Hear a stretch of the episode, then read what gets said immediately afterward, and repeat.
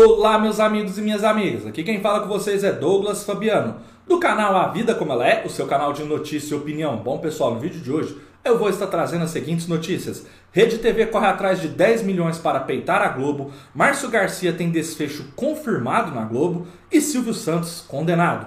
Antes de eu aprofundar nas notícias, peço para que vocês se inscrevam no canal, compartilhem esse vídeo e deixem o seu like e comentem bastante, pois é muito importante para o nosso trabalho. A Rede TV pretende entrar na briga pelos direitos de exibição da Copa Sul-Americana. O canal está tentando levantar a quantia de 10 milhões de dólares para fazer uma proposta competitiva. O valor convertido em real chega a 50 milhões na cotação atual. Caso a emissora consiga adquirir os direitos do evento, a mesma terá exclusividade sobre o mesmo até 2026. O torneio está em licitação junto com a Libertadores e a maior concorrente é a TV Globo. E a Rede TV quer de todas as formas esse favoritismo da emissora carioca. De acordo com as informações da reportagem, o prazo limite para o envio de proposta é até 4 de abril. A Comembol venderá a competição junto com a FC Diez Media, agência designada para comercializar os seus torneios de clubes. No pacote que está sendo oferecido,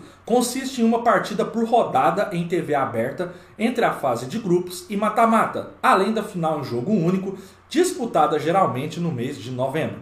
A Rede TV está tão disposta a lutar pelo torneio que tem realizado consultas no mercado publicitário e com parceiros comerciais em relação à possibilidade de patrocínio da segunda competição de clubes da América do Sul. O resultado foi positivo. A mudança recente no regulamento da competição, que colocou pelo menos seis jogos para times brasileiros na primeira fase, tornou o evento ainda mais atrativo. O valor discutido entre a direção da casa, a área comercial e o jornalismo para uma proposta que seja realmente competitiva é de 10 milhões de dólares.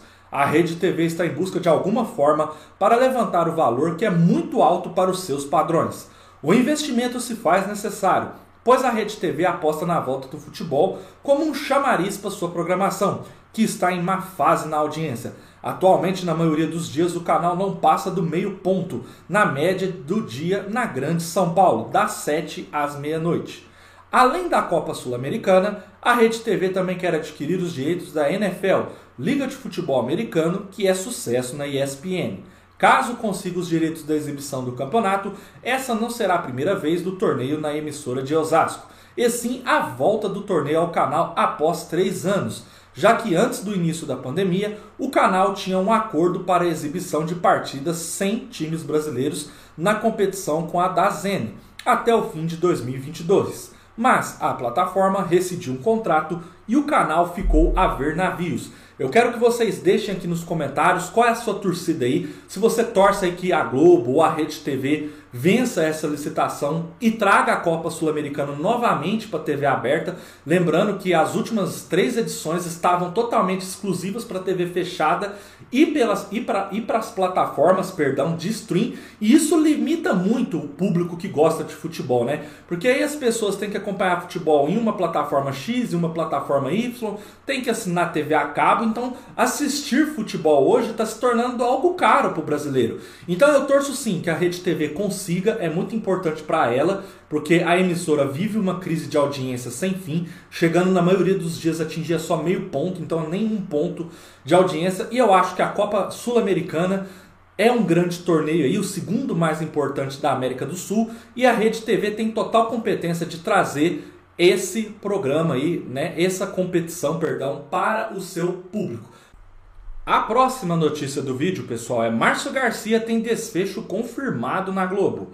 A Globo está disposta a fazer mudanças na apresentação do The Voice ainda em 2022 e depois de Tadeu Schmidt ter sido convocado ao reality show, Márcio Garcia teve seu futuro na emissora carioca posto em xeque. De acordo com André Romano, mesmo não sendo tão prestigiado, Márcio Garcia está escalado para comandar a próxima edição do The Voice Kids.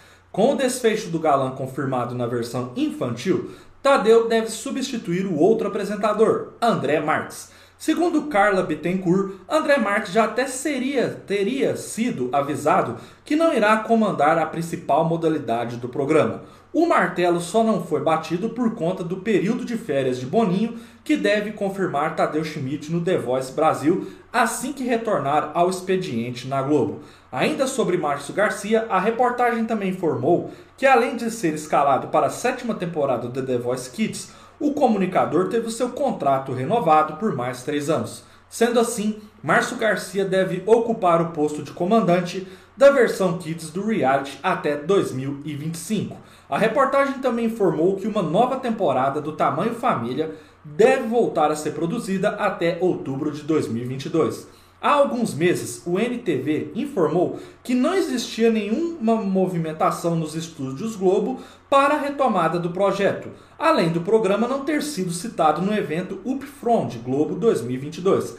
A pandemia obrigou o cancelamento da última temporada do Tamanho Família em 2020. Com isso, os episódios foram adiados para 2021. No entanto, as reprises do programa não foram bem nas audiências, o que culminou no cancelamento definitivo após cinco anos, pessoal. Quero que vocês deixem nos comentários o que vocês acharam aí dessas mudanças da Globo. Então o Tadeu Schmidt vai lá para o The Voice no lugar do André Marques. O Márcio Garcia vai comandar o The Voice infantil, que ele já fez algumas vezes, né? E a informação aí é que não tem uma previsão se o programa Tamanho Família vai voltar. Eu ouço muitas pessoas me dizendo que achavam um programa bom, por que, que ele saiu da TV, por que, que ele deixou de ser exibido. Então, para quem não sabia, foi por conta da questão da pandemia, porém depois ele foi reexibido alguns episódios, porém não teve audiência e então a Globo decidiu acabar com o programa. Então, o fato é que dificilmente esse programa deve voltar à grade de programação da Globo.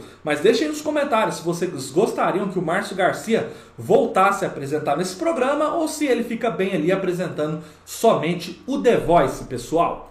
A próxima notícia do vídeo, pessoal, é Silvio Santos é condenado.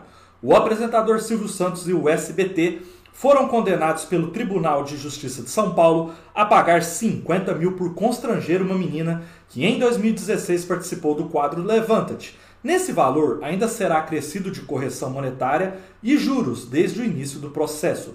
A informação foi divulgada pelo colunista Rogério Gentili do UOL. Na atração em que crianças entre 6 e 10 anos cantavam com suas mães, o apresentador deu mil reais para a criança e perguntou: O que você acha melhor, sexo, poder ou dinheiro? Na hora, a pequena, a mãe e os jurados riram, mas ficaram visivelmente constrangidos com o questionamento. Segundo o colunista Rogério Gentili, o desembargador José Aparício Coelho Prado Neto, relator do processo, afirmou na decisão que a pergunta causou um imenso constrangimento à garota, destacando que o episódio teve grande repercussão nas redes sociais e na mídia. Silvio Santos e o SBT argumentaram que a pergunta precisa ser analisada no seu contexto e que houve cerceamento ao direito de defesa, pois o programa não foi examinado na íntegra pela Justiça. Eles também reforçam que não ocorreu nenhum tipo de dano indenizável à criança. A mãe da menina avaliou a situação como um vexame. Na época, ela pediu uma indenização por danos morais no valor de 998 mil reais. No entanto, o Tribunal de Justiça de São Paulo confirmou a quantia de 50 mil, valor que ainda será reajustado.